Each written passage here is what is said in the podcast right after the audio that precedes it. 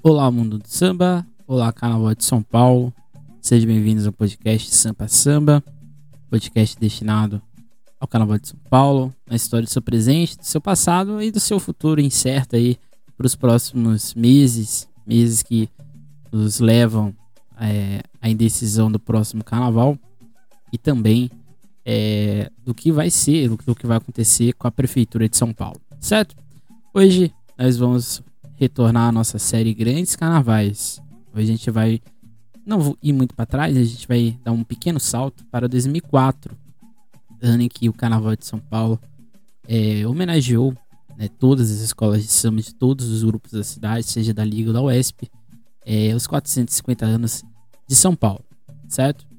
Antes, a gente vai aqui fazer uma pequena reflexão sobre o que é comemoração e de como o carnaval ele se tornou um instrumento disso tudo para é, essa festa, né, que foi proposta pela Prefeitura de São Paulo já em 2003 e o carnaval de 2004 começa um ano antes. Né? Em 2003, o grupo especial tinha 14 escolas de samba é, desfilando. A princípio cairiam duas, né, que seria exatamente é, a Peruche e a Barroca. E haveria a possibilidade de cair em três, que seria, no caso, o Império de Casa Verde. Só que é, ficou decidido que nenhuma escola cairia naquele ano de 2003 e que as duas escolas que haviam subido, né, a Tatuapé e o Imperador do Ipiranga, iriam desfilar em 2004 no grupo especial, formando um supergrupo né, de 16 escolas, certo? Então, primeiramente a gente tem que entender por que o carnaval se tornou um instrumento de comemoração. Né? Em 1954, no ano do quarto centenário da cidade de São Paulo, é, o carnaval ficou meio que de fora das comemorações da cidade. Né? Os 400 anos de São Paulo, ele eles foram, foi uma grande, uma magnífica, vamos dizer assim, comemoração que durou um ano inteiro na cidade. Né? Começou lá em janeiro e terminou só em dezembro. E todos os eventos praticamente que aconteceram na cidade se inseriram nessa comemoração. O carnaval ficou de fora por motivos óbvios, né? É, a prefeitura ainda não reconhecia a legitimidade do carnaval paulistano e com isso as escolas tiveram que batalhar muito para que isso é, fosse e acontecesse e elas de fato tivessem o protagonismo que elas têm hoje. Então nada foi muito fácil. Diferente de 1954, 50 anos é, depois, em 2004, o Carnaval de São Paulo se inseriu na comemoração dos 450 anos da cidade, que tinha um compromisso de talvez relembrar aquele período que aconteceu no passado e quem sabe, né, restaurar a glória paulistana, né, que estava ali, vamos dizer assim, adormecida. Por isso mesmo que o ato de comemorar é um instrumento importante dentro desta realidade da história é, nacional, de um estado, de um município. E deve ser pensada para não ocasionar equívocos, pois, va pois vai-se exatamente do presente ao presente para interrogar o presente. Então a comemoração é, ela age de várias formas e de vários, é, vários, vários direcionamentos. Né? Por quê? A primeira, a primeira grande pergunta é por que é, a gente comemora o aniversário da cidade de São Paulo? Né? Será que o aniversário da cidade de São Paulo é, ele é de fato um evento a ser comemorado? Será que todos os moradores da cidade eles se identificam com a data? Esse é o primeiro ponto. O segundo ponto é que ao ter a possibilidade desse questionamento, se cria exatamente aqui grandes eventos, grandes construções para que se crie a necessidade da memória dessa cidade ser sempre intacta ou ser sempre mantida como, é, vamos dizer assim, intocável. Então, ou seja, os 450 anos da cidade de São Paulo é um enorme lugar de memória é, do que vai acontecer ao longo dos 16 desfiles do grupo especial, que a gente vai analisar aqui, é, mas os 16 desfiles do Grupo Especial de São Paulo, eles conversam a todo momento com essa história oficial da cidade. Então, ou seja, é sempre bom a gente ter em mente que o que a gente vai ter sempre? Monumentalização né, da cidade, cidade sempre intacta. A ideia dos ídolos, dos heróis, dos personagens que são cristalizados na visualidade paulista. E principalmente nessa ligação mitológica e até de certa forma civilizacional que se cria dentro dessa festividade. E por que o carnaval, né? O carnaval, ele sempre foi utilizado pelo, é, pelo Estado, né? No caso aqui, pelas autoridades que governam os municípios, o Estado, o país, como um instrumento, né? De certa forma, de é, não só de identidade nacional, mas como também de inculcamento de certas práticas. Então, quando você coloca que todas as escolas de samba da cidade vão falar sobre os 450 anos de São Paulo, você na verdade tem um objetivo, é inculcar na cabeça do público, dos componentes, ou seja, e das pessoas que estão assistindo é, via televisão, é, o que é São Paulo, né? E o que vai ser retratado? É uma São Paulo idílica, é uma cidade ufanista, é uma São Paulo que não tem problemas, né? E os problemas que existem são problemas pequenos em relação ao que acontece. No nosso podcast sobre a Rosa de Ouro, que a gente falou lá sobre a cidade de São Paulo, de fato, é, a gente percebeu que não só a Rosa de Ouro, mas outras várias escolas de samba de São Paulo olham para São Paulo, né, para a cidade, para a cidade de paulistanidade, de uma forma muito rasa. Não há um aprofundamento. Aliás, é um grande problema do Carnaval de São Paulo quando a gente vai falar de história nenhum enredo de São Paulo, praticamente, ao longo desses. Desde a oficialização de 68 até hoje, se você é, for colocar na, no papel quais são as escolas né, que fizeram uma análise de fato um pouco mais é, aprofundada da história do Brasil, você vai ter poucos desfiles. Normalmente, os desfiles de São Paulo, quando a gente vai falar do ponto de vista histórico, é muito raso. É, e isso é um problema de todos os enredos de São Paulo, praticamente, é que ah, você está generalizando. Quando a gente tem um, um escopo gigantesco de enredos e você tem 15, 20 enredos que fogem dessa, desse padrão, então você tem a grande maioria que é, sim, são enredos rasos. E a gente está vendo ao longo desses anos, nesses últimos dois, três anos, uma, ten uma tendência, uma tentativa de mudança. Né? Talvez muito mais por uma pressão de sociedade, por uma pressão do cotidiano. Coisa que não acontecia em 2004. Em 2004, essa, esse questionamento do que é história oficial, do que é uma história é, inventada da nação, da história inventada de São Paulo, isso não existia. Então, quase todas essas escolas, quando vão falar desse assunto histórico, estão sempre no mesmo direcionamento. O jesuíta, o índio, o indígena que foi, vamos dizer assim, abençoado pelo, pela fé cristã, o bandeirante, que é o grande símbolo da ideia de, de cidade, de estado e de país, você tem exatamente essa ideia da imigração, né? O imigrante que vem, vem salvar a pátria paulistana.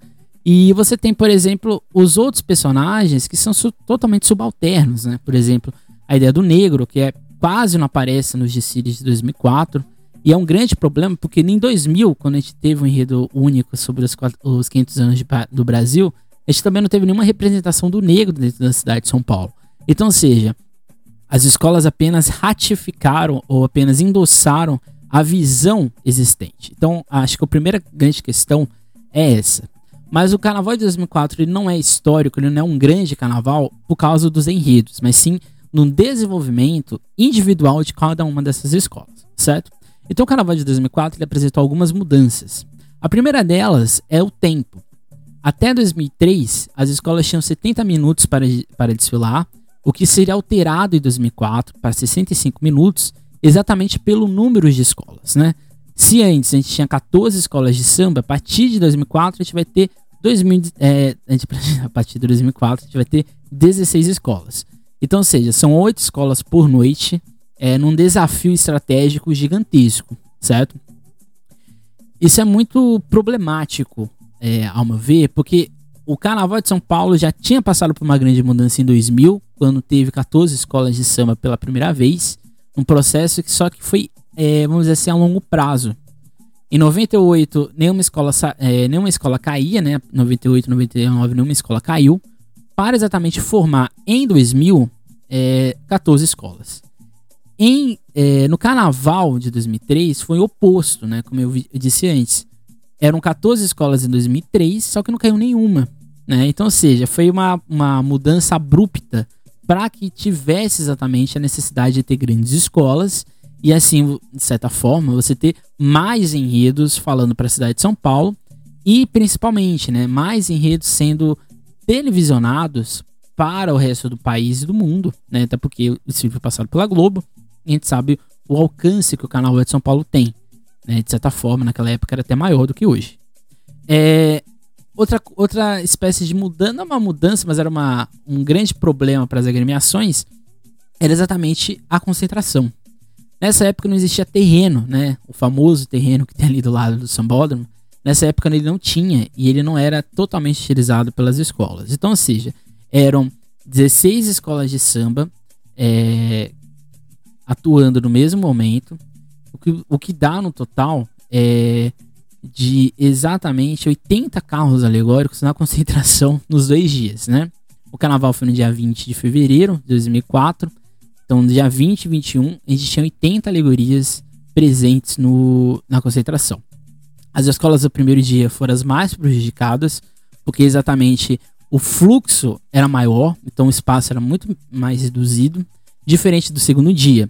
Não à toa, né, que no primeiro dia a gente vai ter praticamente, é, a gente vai ter três escolas com problemas de alegoria. A gente vai ter a Peruche, a Águia de Ouro e a Gaviões Fiel. Então, ou seja, é, foi muito mal montado. Essa é a verdade, né? Não houve planejamento, houve apenas uma necessidade, talvez populista, de querer mostrar a história de São Paulo, é, de inculcar, de certa forma, esse pensamento. A outra novidade era uma espécie de super campeonato, que era, de fato, que no caso era campeã dos 450 anos da cidade. E esse, super campeonato iria abrigar as oito melhores escolas do grupo especial mais as duas escolas que subiriam do acesso. Então, ou seja, na sexta de carnaval, no que seria o de das campeãs, foi, foi transformado numa espécie de super campeonato em que 10 escolas brigariam por esse título. Esse super campeonato ele não, era, não seria avaliado de certa forma, ele não seria avaliado de certa maneira por nota. Era uma espécie de várias categorias que foram distribuídas e as escolas que tivessem ganhassem mais troféus é, iriam se sagrar super campeã do carnaval dos 450 anos da cidade de São Paulo. O tema único era muito parecido com 2000, né, de certa forma, ou seja, único. Porém, diferente de 2000, em 2004 o tema era livre. Então, ou seja, é, não houve uma prévia escolha da liga do que cada escola ia falar. Em 2000, para quem não se lembra, a gente vai falar disso um pouco mais para frente desse carnaval, também é um carnaval histórico em São Paulo. Mas em 2000, é, a liga separou né, cada, cada uma das 14 escolas iria falar por um, é, iriam falar de um ponto histórico do é, da história do Brasil. Então, por exemplo, a primeira escola que abriria o carnaval iria falar do descobrimento e a última escola que fecharia o carnaval falaria do tempo presente. Então, seja, as escolas elas tinham um, um, uma guia para ir.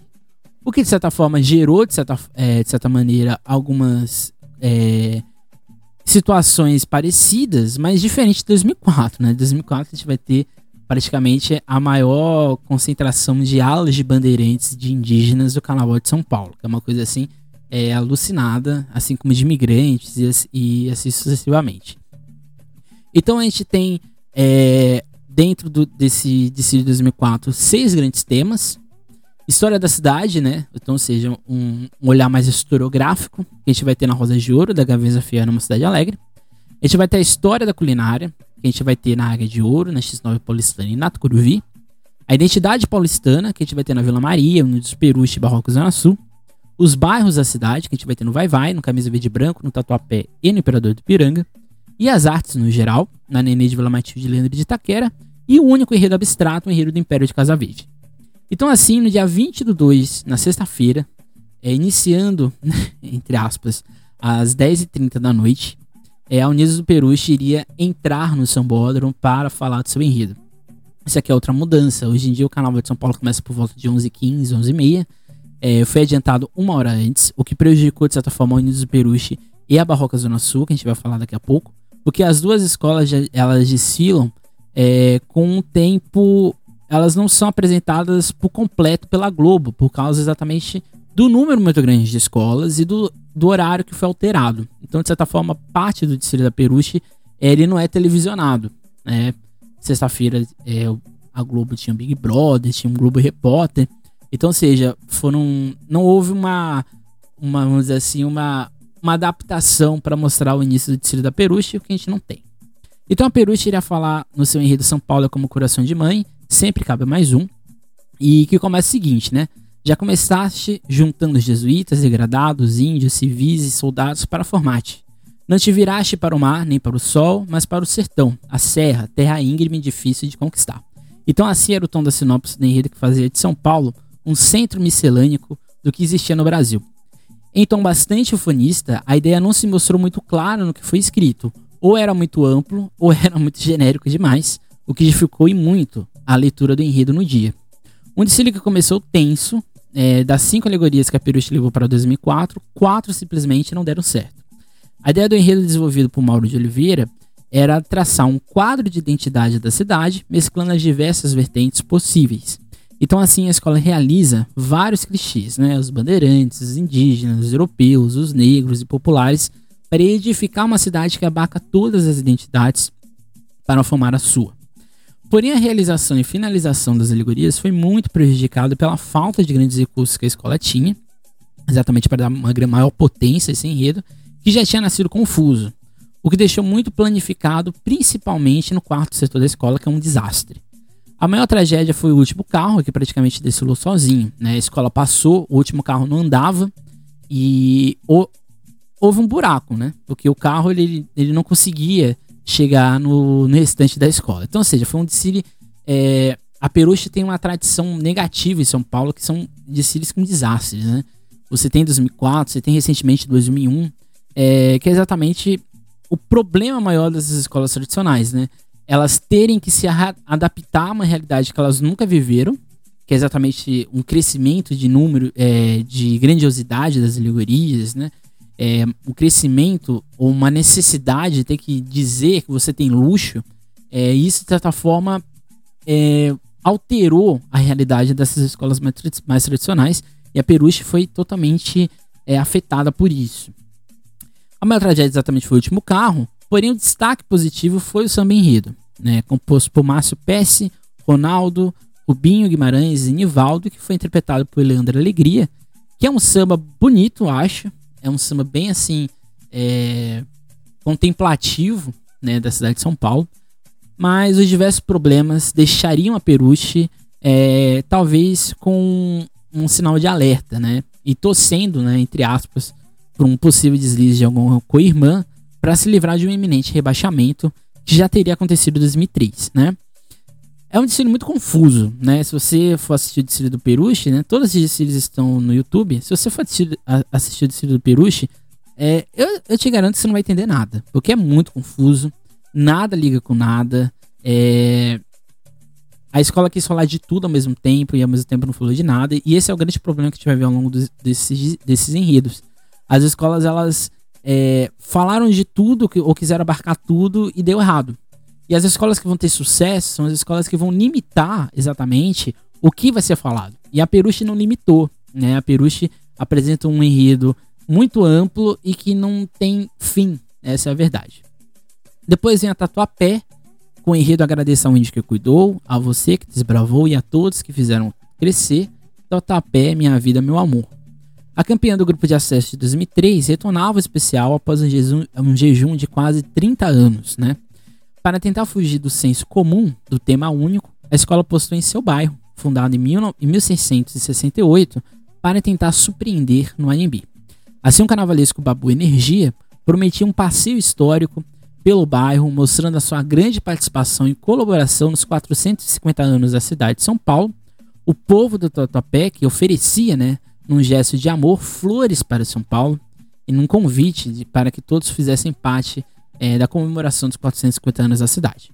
A sinopse se baseava em alguns eixos, dos nomes que compõem o cenário urbano do bairro, né, como Anália Franco, Carrão e assim sucessivamente, dos tipos econômicos existentes na sua formação do lugar, é, por exemplo, a uva marengo, né, que é citada exatamente no, no a indústria, né, que começa a crescer ali no século XIX, e do presente, na sua boemia e no crescimento exponencial que já naquela época, 2004, já era alertado, né? Hoje Tatuapé é um dos principais bairros da cidade de São Paulo. Em 2004 já era, é, por exemplo, narrado pela Tatuapé como uma possível grande crescimento.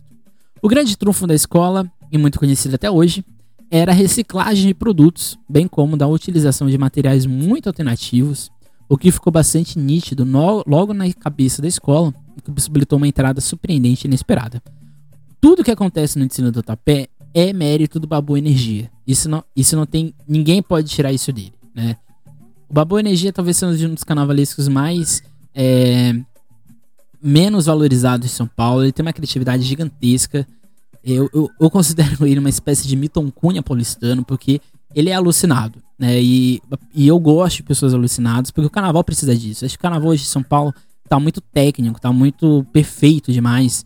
E a gente precisa desse povo, desses carnavalescos que são alucinados mesmo, que são delírio, que propõem pra gente um delírio coletivo. É... O samba, com composição de André Ricardo, o Dé, o Tinganá, Luizinho, interpretado por Nilson Valentim, foi muito bem é, executado e muito bem cantado. Né? É um samba muito bonito, é um samba nostálgico, eu diria. É um samba ok, sem grandes inovações, mas que conta muito bem o enredo, dando sustentação para o Dicile, o que foi possibilitado pela ótima execução da bateria do Mestre Mi, que possibilitou uma harmonia coesa e honesta. Então, ou seja, tudo deu certo no Dicile do Topé. Além disso, o conjunto de fantasias foi muito bem desenvolvido, e o enredo teve um bom, um tom bastante lúcido e de fácil interpretação, e no geral a escola poderia dormir tranquila, pois dificilmente cairia pelo contrário, havia chances de, quem sabe, voltar na super cesta das campeãs. Então, ou seja, acho que o desfile da Tatuapé é, é muito bom. Né? Acho que é um dos melhores desfiles da Tatuapé que ela já fez um grupo especial. Acho que a gente. É, acho que é um problema também da escola. Acho que a Tatuapé quer, é, quer mostrar sempre a todo momento que ela surgiu a partir de 2013. Não, a Tatuapé existe há muito tempo. É uma escola antiga em São Paulo. Teve um, um, um tempo de interrupção. Mas a, a Totapé tem história para trás, né? E essa história tem que ser valorizada pela escola. A gente não pode só valorizar o presente, a gente tem que valorizar o passado também. Senão a gente se torna um. É, a gente vai clivando o que aconteceu. E eu acho que 2004 é um desfile a ser sempre é, cantado pela escola, porque é um desfile lindo, né? É, e que hoje, por exemplo, faria sucesso ainda. Então acho que a, a, a Totapé saiu daquele, daquele ano com o dever cumprido e com a possibilidade de principalmente pelo que aconteceu no tecido da Peruche, de ficar no grupo especial, né? Depois da Tatuapé, veio a camisa verde e branco, no seu enredo Reinado da Folia, o povo quer ver, minha história, 50 anos de glórias, brindando a São Paulo. A sinopse, né, começava né, com Divagando Colorido 2004, que retrataria somente o nosso jubileu de ouro. Compartilhamos desse momento marcante da nossa história para que juntos brindemos também os 450 anos da cidade desvairada, para tanto, tomamos como ponto de partida os fatos marcantes da cidade em 1914, ano da fundação do grupo carnavalesco Barra Funda. Então, ou seja, o desfile da camisa era um desfile que, ao meu ver, foi jogado é, por espaço. Era um, enredo, era um enredo dos seus 50 anos, era um enredo que falava da sua história e era um enredo que falava da Barra Funda. Então, ou seja, era um trio tão forte, tinha tudo para ser certo, poderia dar certo porém foi no momento errado, né? Então nesse clima de paralelismo, a camisa desejava contar a história de São Paulo, tendo como ponto de partida os avanços que a escola sofreu desde Cordão, em conjunto com a cidade em si. Assim, o início da jornada é triplo: o de formação industrial da região da Barra Funda, a guerra e o surgimento do Cordão.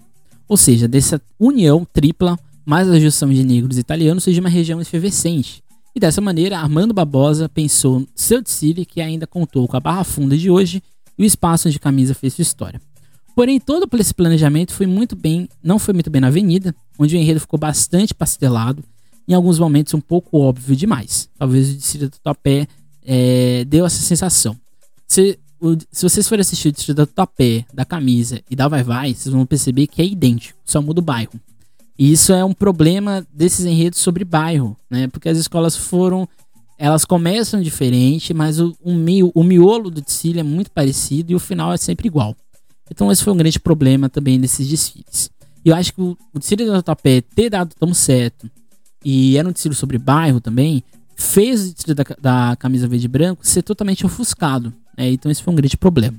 Em 2003, após um desfile histórico sobre João Cândido, a camisa verde e branco é, apresentou uma queda muito brusca de qualidade estética que empobreceu em muito o desfile, com o pior conjunto alegórico do ano e com fantasias que alteraram bons e péssimos momentos. mas mesmo assim passava a ideia do enredo. A evolução da escola foi muito oscilante, principalmente após o recuo. Já o samba, para mim, é um dos melhores de 2004, seja na letra ou melodia. Um samba composto por Turco, Silvinho e Maradona, interpretado por Marquinhos Trindade. Talvez musicalmente a camisa tenha sido muito bem servida, o que afastava a escola de um outro rebaixamento, porém, longe de brigar por título, o que deixou um gosto amargo e um enredo que merecia um melhor momento. Em comparação ao Tatuapé, a camisa foi muito abaixo. Logo em seguida, veio a Águia de Ouro, no seu enredo São Mais São Paulo. Ana Maria Braga conta os 450 anos da culinária paulistana. Então, com o objetivo de pegar o público pelo estômago, a Águia de Ouro buscava ter um outro destino após um desfile conturbado em, dois, conturbado em 2013, um desfile sobre a China, né? É, a China nessa época ainda tinha um, o estigma né, de sempre rebaixar a escola, né? A, a Águia de Ouro foi um desfile péssimo em 2013, é um bom samba, mas eu acho o desfile péssimo. Para isso, escolheu um enredo peculiar, falar da culinária paulistana em um tom antropológico, porém tendo Ana Maria Braga como fio de junção. Então assim, Tito Arantes e Cebola iriam desenvolver um desfile ousado e que tentaria abocanhar uma colocação de destaque.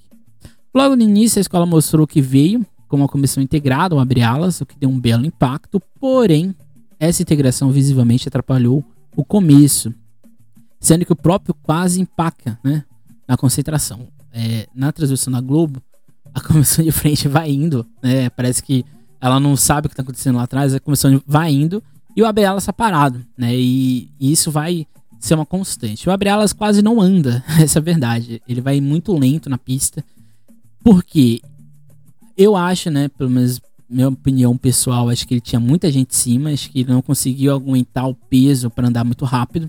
E ele tinha que parar todo momento por causa da comissão de frente, né? Porque a comissão de frente tinha uma, um elemento que subia na águia, tinha um dragão embaixo, era uma luta ali contra a fome.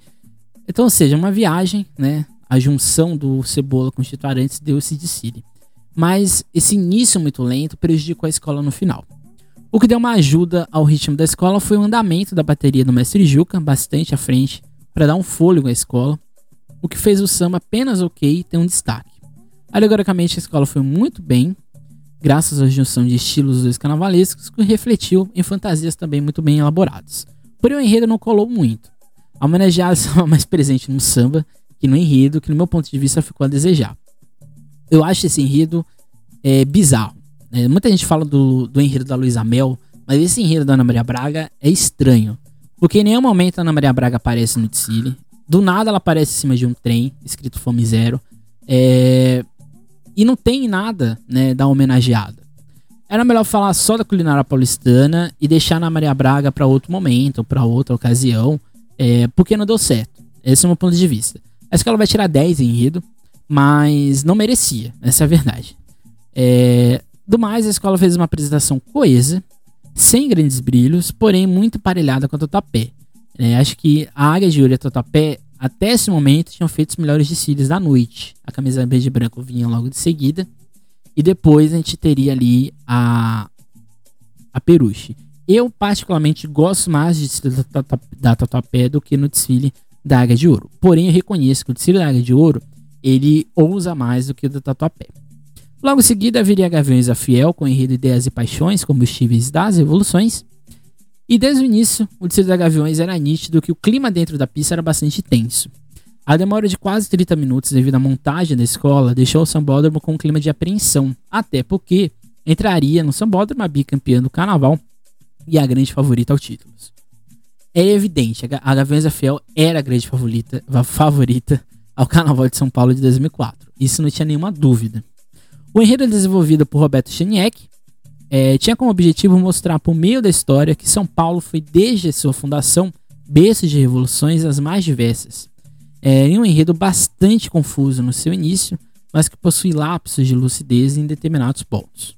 Porém, o começo da escola, embora imponente, demonstrava muita lentidão devido a dois fatores. A comissão de frente, que eram enormes robôs, né? Eram pessoas em cima de uma espécie de salto de um metro de altura.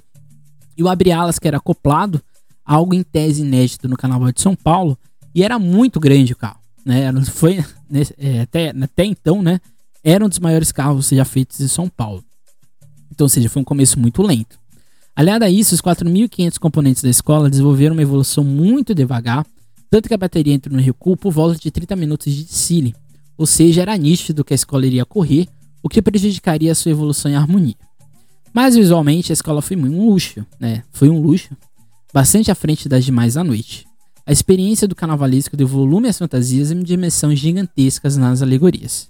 Mas a última alegoria, mas foi a última alegoria que por volta dos 50 minutos de desfile deu toques de drama ao desfile da Gaviões Fiel.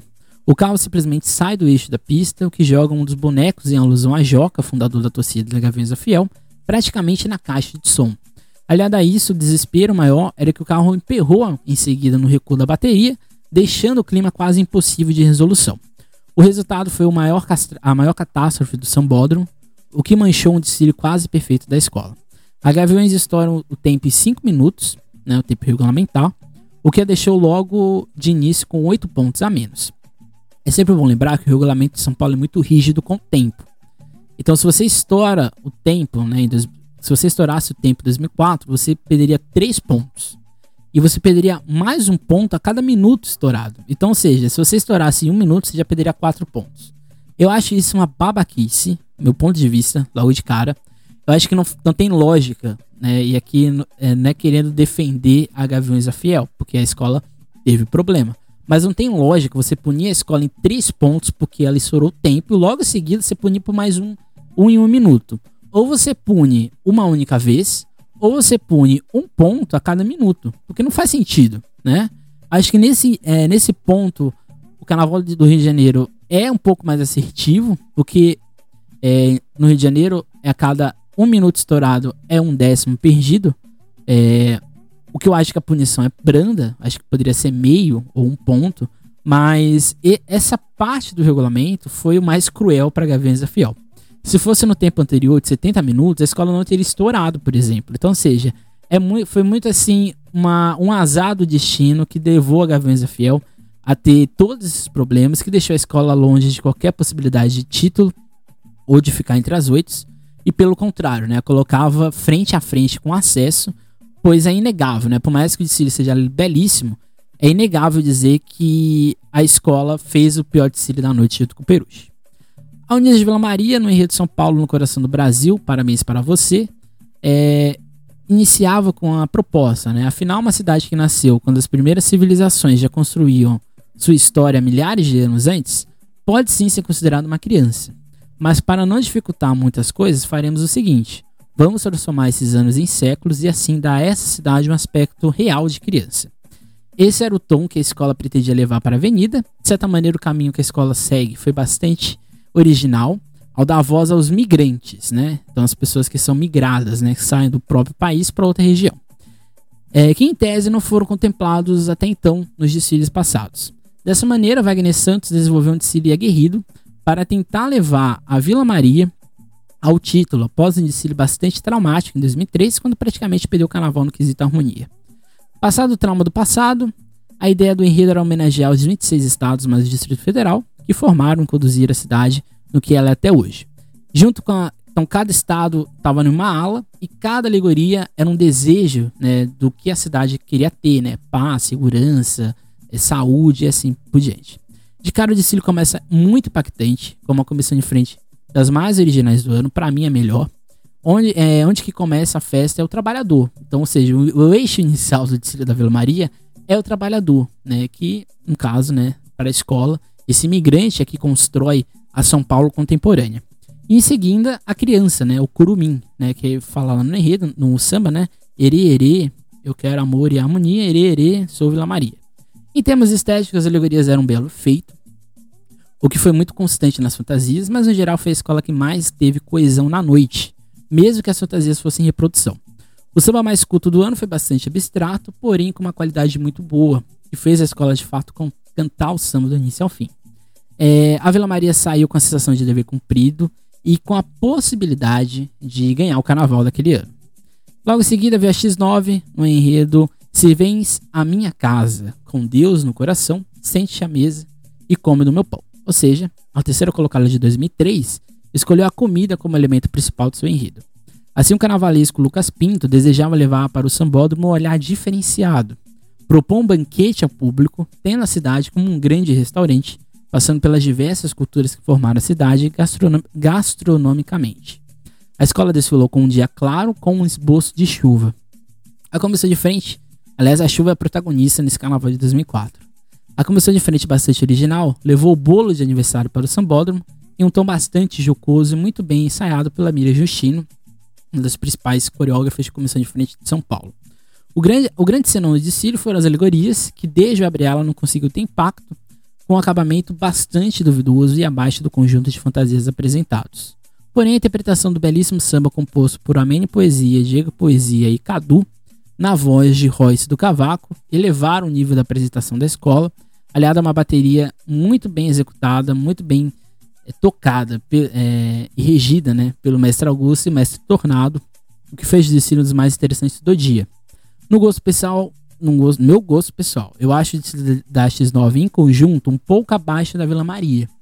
Porém, em termos técnicos, eu tenho que é, reconhecer que a X9 fez um desfile melhor que a Vila Maria e até então sonharia pelo, pelo terceiro título no grupo especial, o que era muito possível. Logo em seguida vem Acadêmicos do Curuvi com o enredo Tá na Mesa, CAGS Performance Zero. No único enredo crítico do dia, Tucuruvi conseguiu dar uma injeção de ânimo ao público quase que 8 horas da manhã, né? Porque houve atraso no Gaviões da Fiel e né, foi se estendendo. Em mais um enredo sobre a comida, a escola da Zona Norte escolheu uma vertente que, ao meu ver, é muito original, mesmo que, mesmo que repetitiva, é, que foi sobre a comida, mas foi um, um pouco diferente, né? E aqui é o mérito do carnavalesco Marco Aurélio Rufim, que escolheu falar da CEAGESP. Né? Então a fome tem sido o monstro que ataca o homem há vários séculos, aqui citando a sinopse da escola. E o problema aqui no Brasil se resume a uma herança política elitista do descaso social. E São Paulo, né, como cidade próspera, produtiva, berço da maior central de abastecimento dos países, é a GESP. Então acho que é uma sacada muito interessante, pois homenageou algo que em termos normais de regulamento nunca seria posto, que é exatamente falar da CEAGESP. Acho que nunca na vida a gente teria um enredo sobre o CEAGESP e a Tucuruvi foi lá e fez. É um enredo muito bem feito, é, porque ele não fala do passado, ele fala do presente. Então ele tem uma geolocalização dentro da pessoa que está vendo muito mais imediata do que se fosse um enredo simplesmente que começa lá no Jesuíta, vai pro Bandeirante, esse tipo de jeito. Então foi um acerto da Tucuruvi, porque ela conseguiu dar um outro olhar para São Paulo. Em termos visuais, a escola foi, foi bem, com destaque ao Abre Alas, um dos mais bonitos do ano em São Paulo, né? diversos dragões, né? É bem bonito. É, no geral, foi um desfile ok, um pouco atrás do Vila Maria X9, mas à frente das demais no geral. Então, esses foram os desfiles da sexta, né? E depois a gente vê os desfiles do sábado. O início foi às 22 horas da noite. Logo de início a gente tem a Barroca Zona Sul, no enredo 450 anos de fé, um encontro no coração do Brasil. A Barroca, depois de ficar na última posição em 2003, tentava em 2004 buscar melhores destinos do grupo especial. Para isso, a escola apostava em falar da cidade por meio da fé e das suas variadas vertentes dentro da cidade, no enredo criado por Augusto de Oliveira. Porém, logo de cara, a escola perdeu dois pontos por não entregar o roteiro do desfile, o que deixou o desfile com outro tom. Né? Em termos gerais, a escola conseguiu, na medida do possível, driblar a censura da Cúria Paulistana e a falta de grandes recursos para o desenvolvimento do desfile. A abertura e o primeiro setor da escola foram de uma qualidade muito bem executada, porém ao decorrer do desfile a qualidade decaiu, assim como um enredo muito genérico que nem foi para frente nem foi para trás e se tornou mais um desfile sobre a fé do que necessariamente sobre a cidade. O samba é interpretado por Gilcinho, aliás, muito bem interpretado, e composto por Lelo Garoto, Tuquinha, Zelu, Alessandro, Midras, Sônia Galvão, Cláudio Menezes e Biriba, se desenvolveu muito bem com um conjunto de fantasias também ok. A barroca em aspectos totais foi bastante regular, mesmo com a chuva durante todo o desfile. Os pontos perdidos não, não davam segurança à escola, mas que precisaria ainda buscar ou esperar o resultado dos outros desfiles para saber o que iria acontecer com ela. Depois a barroca viria a Imperador do Ipiranga com o enredo Ipiranga, berço esplêndido de um povo heróico. Para contar a história do Ipiranga, mas também do marco cronológico que a região possui historicamente, a vice-campeã no grupo de acesso de 2003 prometeu cumprir um desfile repleto de emoção na sua reestreia no especial. Uma das apostas do ano era o carnavalesco André Machado, que surgiu em São Paulo com uma missão bastante difícil. Dos 16 enredos do especial, o Imperador talvez fosse mais amplo nos recursos possíveis, pois poderia mesclar temporalidades distintas, mas mantendo a gênese do, do tema único.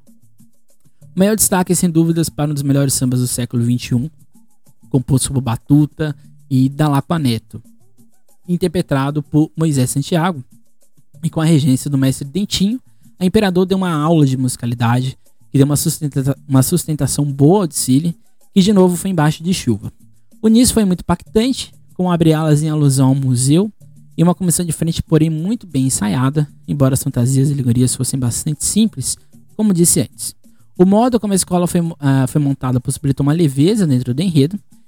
Talvez a escola não ficasse, não ficasse entre as 10, porém abrigaria pela permanência, que a mover um pouco à frente da Peruche, Barroca e Camisa, devido ao, aos problemas, né, equiparada a Gaviões da Fiel. Mas no público foi sem dúvida é, o, um dos desfiles mais históricos do Sambódromo e da agremiação. Depois do Imperador, que fez esse desfile belíssimo, vem a Rosa de Ouro, no enredo dos campos de Paratininga, a grande metrópole, a história de São Paulo em monumentos. A poderosa Rosa de Ouro planejava voltar ao seu período de glória e tentar, quem sabe, mais um título. Para isso, buscou em seu enredo uma ousadia, falar de São Paulo por meio de seus monumentos. Uma ideia original e bastante arriscada a princípio, porém, a experiência de Fábio Borges era um elemento que dava para a escola esperanças.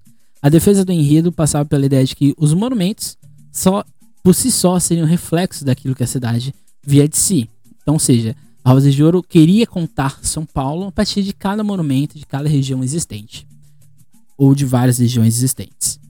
E de fato, se formos andar por todos os cantos da cidade, diversos monumentos contam a cidade, desde eventos pintados de glória até espaços de memória, ou seja, era um enredo amplo por demais, mas que teve um início, meio e fim, e esse é o grande acerto do Fábio Borges.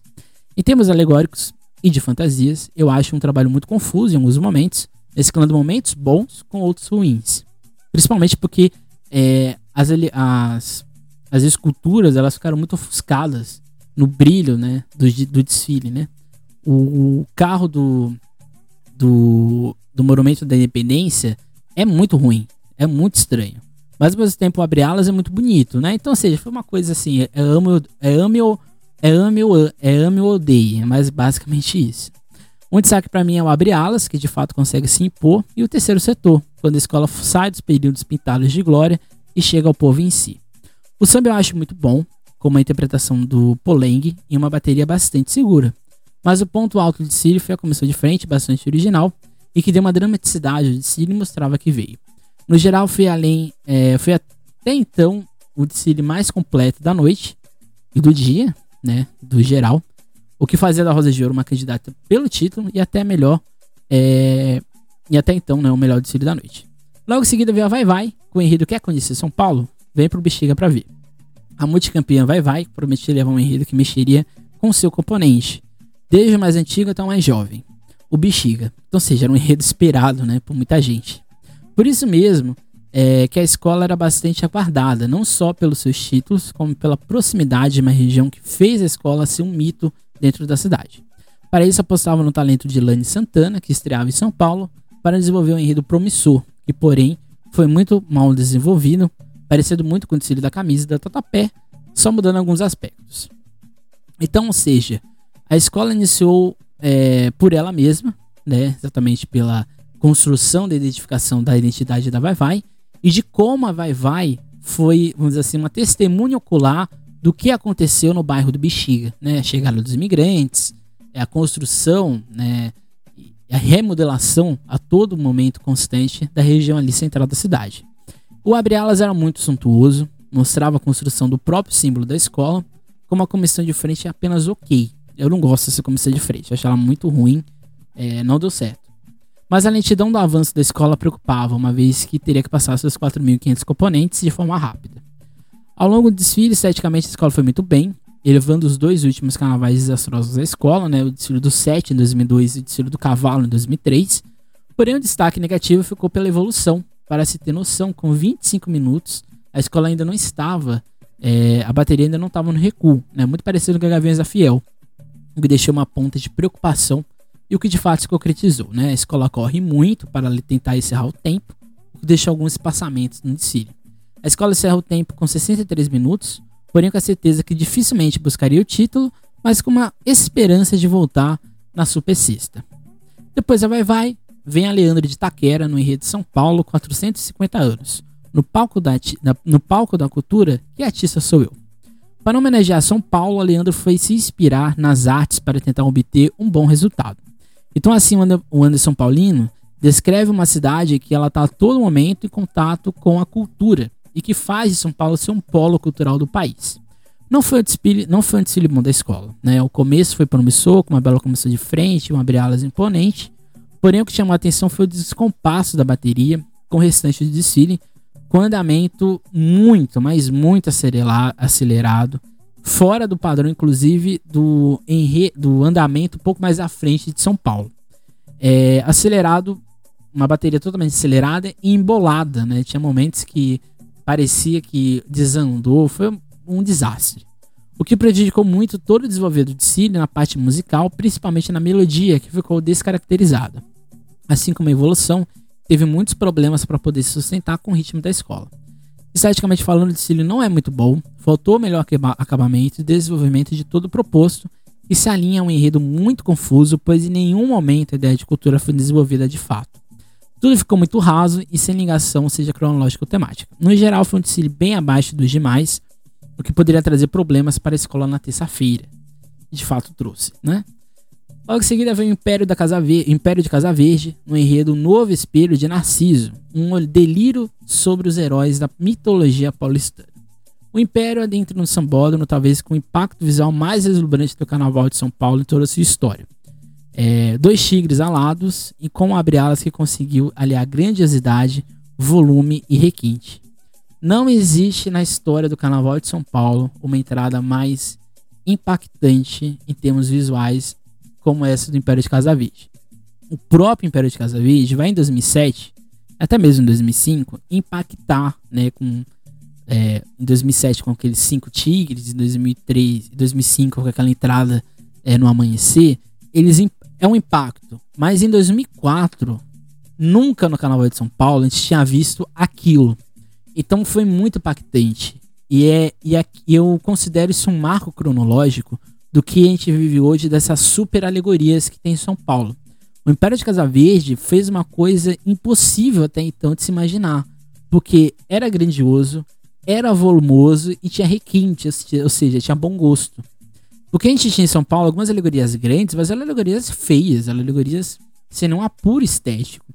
O Império de Casa Verde alinha tudo isso com um bom gosto, né? Então, seja, foi um histórico. O enredo desenvolvido por Paulo Furô e Vitor Santos pretendia mostrar uma cidade de São Paulo que mesclaria seus heróis históricos com a mitologia grega no que eles chamaram de greco-paulistana. Uma loucura, né? Foi juntar a mitologia grega com São Paulo, uma, uma doidice mas que deixa o enredo maravilhoso, né? O enredo é esse dos que mais conseguiu mostrar a realidade de São Paulo. Desde a ideia de religião, que nem sempre vive em harmonia, de uma cidade que pulsa, mas exclui, de uma arte acadêmica, mas que convive com uma arte de protesto dos muros e monumentos, uma cidade que é economicamente rica, mas que vive um liberalismo tacanho e arcaico, tudo isso permeado pela ideia de renovação que a cidade provoca, em um delírio de sonhos de uma nova Atenas, que seria a cidade de São Paulo. É, e é o único desfile do Carnaval de São Paulo, do Grupo Especial, que vai falar da ditadura militar, que teve na cidade de São Paulo um dos centros é, de tortura e de perseguição. Em termos alegóricos, é sem dúvidas o melhor trabalho do ano e um dos mais é, competentes já apresentados, alinhando formatos diferenciados, volume, adequação, enredo e luxo. Aliado a isso, as fantasias se mantiveram dentro desse padrão de luxo, é, numa melhor, é, na melhor plástica do ano disparada. O, samba interpretado por Carlos Júnior, que iniciava sua fase imperiana, foi muito bem cantado, desenvolvido com uma linha melódica e letra muito boa, e um dos melhores sambas da história do Império de Casa Verde, inclusive. O único senão seria a bateria, que em alguns momentos me pareceu um pouco acelerado, mas assim, nada muito, a meu ver, que poderia prejudicar o Império, mas a gente vai ver que prejudica. No geral, foi sem dúvidas o desfile da noite até então, e a certeza que a escola iria brigar pelo título, a não ser que sua bandeira fosse preterida pelas demais, né? O que não acontece por completo. Logo em seguida vinha a Mocidade Alegre, do Alemar à Terra da Garoa, salve essa gente boa, no enredo sobre imigração. Emoção. Essa seria a palavra que descreve da melhor forma o início do, da Mocidade Alegre no Sambódromo de São Paulo.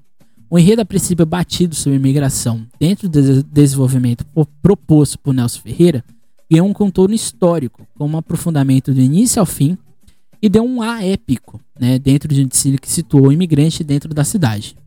Embora a escola trate, trate a imigração como um processo ordenado com, a, com áreas né, de terra nostra, podemos dizer que o sinopse conseguiu passar uma sensação de humanidade ao processo migratório do século XIX, ou seja, a ideia era colocar o imigrante como elemento narrativo e construtivo de São Paulo, e por isso mesmo que essa passagem né, do, do, da sinopse, né, que vou ler aqui, né, muitas vezes pessoas que jamais haviam visto o mar percebiam-se por longo tempo a, a bordo de um navio a caminho de uma terra estranha, alojados em porões mal ventilados e com pouquíssima iluminação. A sensação de mal-estar só podia ser superada pela esperança de iniciar uma nova vida após tantos dias de mar. A chegada ao Porto de Santos era sempre um alívio, e isso resume a proposta, né? edificar a memória da imigração. Essa é a ideia da, da Mocidade Alegre, e ela acerta. Porque o imigrante até então ele tinha sido falado pelas outras escolas, mas ele era apenas um, uma figura dentro do, de São Paulo. A mocidade não, a mocidade inverte isso. Ela coloca o imigrante como um elemento central da história de São Paulo. É muito parecido com a Vila Maria, só que na Vila Maria foi a migração. Então as duas, os dois enredos são muito parecidos. E assim o City tem como grande protagonista o samba, composto por Tico, Imperial, Silvio Negão, Fábio Bonfim, Birubiru, Rafael e Juninho, na interpretação magistral do Daniel Colete. É sem dúvida o melhor samba do ano, junto com o Imperador de Piranga, pois consegue ser um poema, ser um samba, passar o conteúdo e tudo que o enredo precisava para dar esse tom épico. Esteticamente, a escola viu luxuosa e com um conjunto de alegorias muito bem estruturado, com o quarto carro, para mim, um dos mais bonitos do ano. Era um carro que era a cidade de São Paulo, embaixo era um metrô, era muito bonito. A comissão de frente é muito bem é, feita. Eram, laga, eram borboletas, né? Que giravam assim um globo. E, e simbólica, né? Porque a comissão de frente era ligada com o último carro da escola. É, a bateria deu uma volta por cima após 2003, né, que foi exatamente nesse quesito que a escola perdeu. Enfim, é um desfile que foi consagrado pelo público do início ao fim, que dava a mocidade alegre o sonho de poder, quem sabe, sonhar com o título como vinha desde 1980. E assim a gente chega na Nenê de Vila Matilde, que foi a última escola. Eu sei que isso ficou lento, mas é para vocês verem o quão complexo foi esse ano de 2004. Né? estou há duas semanas vendo esses desfiles e é complexo. A Nenê de Vila Matilde no enredo A Águia Voa para o Futuro, que legal. É bienal do, no carnaval. É, encerrando uma, uma maratona de desfiles, em tese repetidos, a tradicional Nenê de Vila Matilde conseguiu entregar uma outra visão sobre São Paulo, falando não de sua história em si, mas de um dos eventos mais marcantes de sua estrutura, que é a Bienal Internacional de Artes. Seja, um enredo que prometia alinhar o popular com o erudito, e uma bela sacada do Raul Diniz, né? E ele diz o seguinte: a Bienal criada em São Paulo registra um importante momento da história cultural do país, não apenas de forma retrospectiva, mas principalmente fiel à sua própria vocação, criando um momento de ebulição de novas ideias e de antecipação do futuro. Então a cidade de São Paulo deu um passo de, de gigante no sentido de agregar a condição de polo industrial e de serviços a de polo civilizador entre a elite e o povo.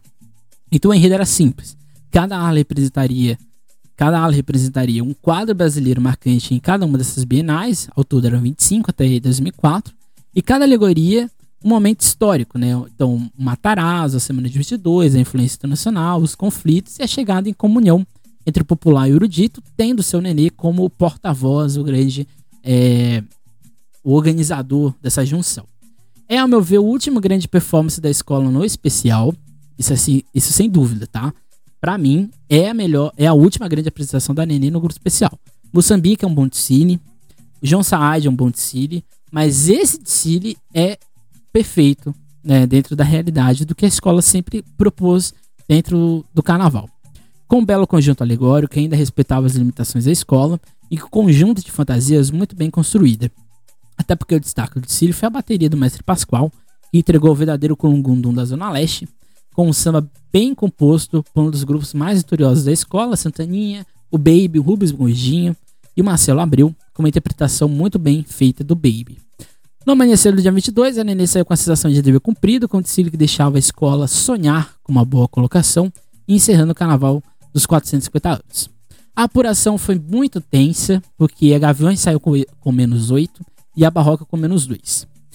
Só que o engraçado disso tudo, né, é que até melodia a Gaviões estava em sétimo lugar, né? Então, seja, a Gaviões ela tinha superado problemas, né? Por exemplo, em Rio a escola perdeu é, muitos décimos, né? Muitos pontos, ficou com 18,5 no total e a alegoria 19,5. Mas foi a evolução calcanhar de Aquiles da escola, que a escola ficou exatamente com 17 pontos, né?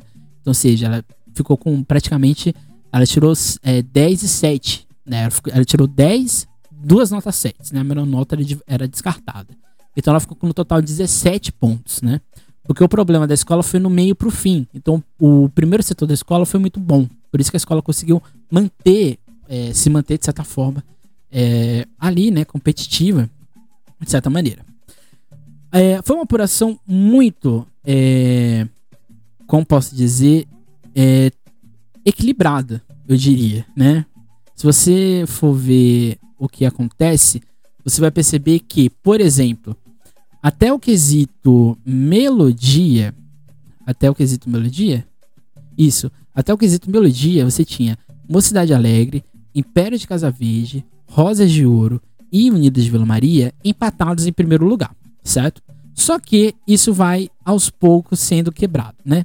Em evolução, a Rosa de Ouro tira duas notas 9 e a Vila Maria também duas notas 9, o que deixa a escola, as duas escolas fora de qualquer disputa.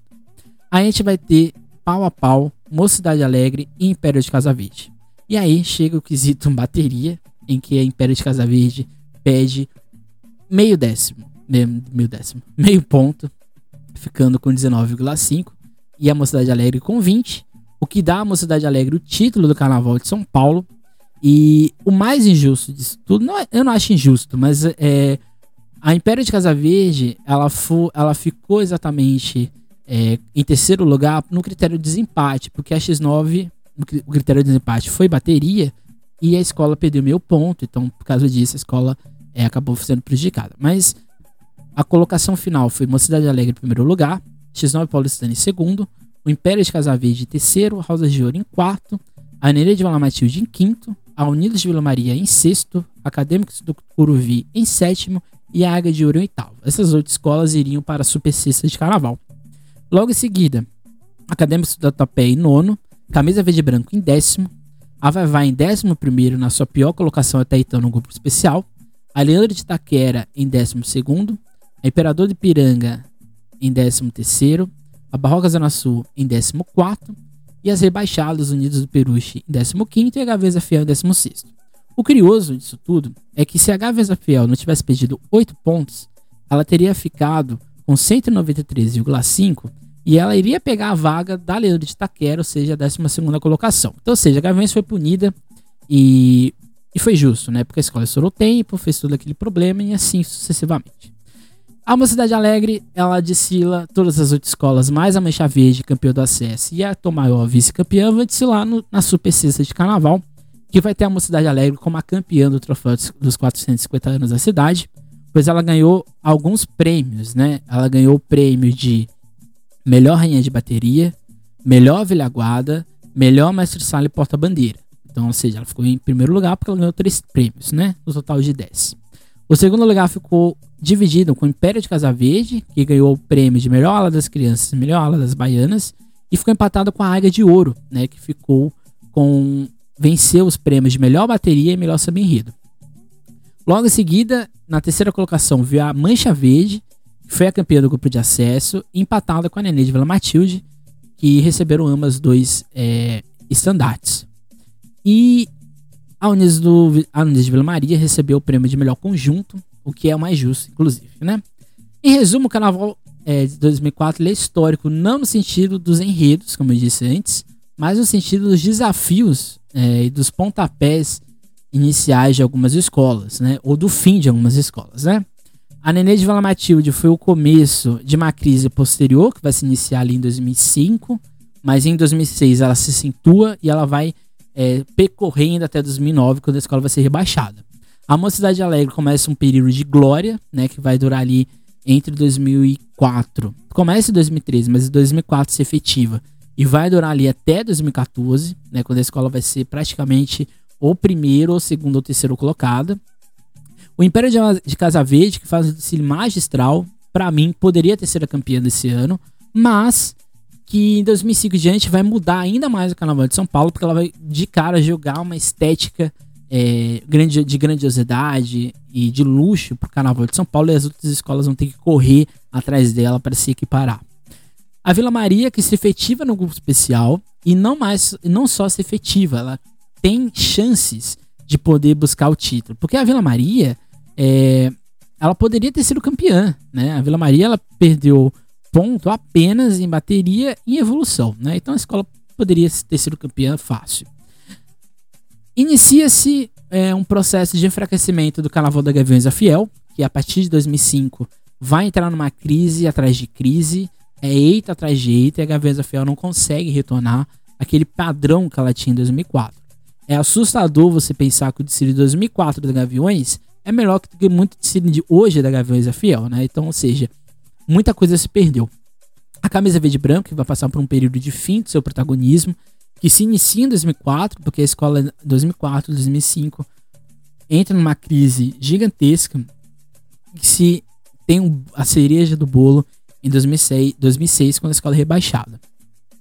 E a Mancha Verde a Tom Maior, que fazem desfiles impecáveis no, é, no grupo de acesso, o que levaria, né, ambas, né, a um longo período no grupo especial a partir de então. Então o Carnaval de São Paulo foi isso, uma loucura, gigantesco, né? É, mas eu acho que deu para passar a dimensão do que foi esse carnaval. Um carnaval é, de apreço de memória, de apreço de lugares, mas um carnaval de starts, né? Foi aqui que a Mocidade Alegre surge ou ressurge. É aqui que surge o Império de Casa Verde. É aqui que a Vila Maria ganha seu destaque. É aqui que a, a Mancha Verde e a Tomaiolas vão se consagrar ou retornar, no caso a Tomaior retorna, a Mancha Verde estreia no grupo especial de maneira muito magistral em 2005. É um ano triste porque é ano que algumas escolas vão perder seu protagonismo com a Nenê, a Camisa Verde e Branco, é, a Gaveza Fiel. Elas vão pouco a pouco deixando de ser o que elas eram. E é um ano em que a Vai Vai vai ter a primeira grande crise nesse sentido é, de grande choque da alteração do modelo. Porque até então a Vai Vai era a única escola que não tinha sofrido com esse modelo de carnaval. É, e em 2004 é um baque. A escola percebe que ela tinha que mudar algumas coisas. E essas mudanças vão acontecendo, hora sim, hora não. Mas isso fica para outra história, certo?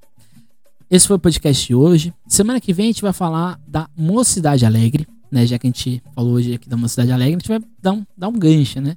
A gente vai falar da história dessa escola lá do bairro do Limão, a morada do samba. E a gente vai contar aí fatos, curiosidades sobre essa agremiação tão imponente do Carnaval de São Paulo. É isso, esse foi o nosso podcast de hoje e até mais. E não deixe de ouvir é, nosso podcast nos outros episódios. É, não deixe de seguir a gente no Instagram, Emerson Carnaval SP. E em breve a gente vai ter uma colaboração lá no Sambistas da Depressão, né, onde que eu lá vou jogar alguns textos sobre o Carnaval de São Paulo e sobre o Carnaval de Santos, né? Aí numa collab que a gente vai fazer, né, eu, eu lá como um, um dos colunistas dos Sambistas da Depressão. É isso, gente. Até mais e tchau.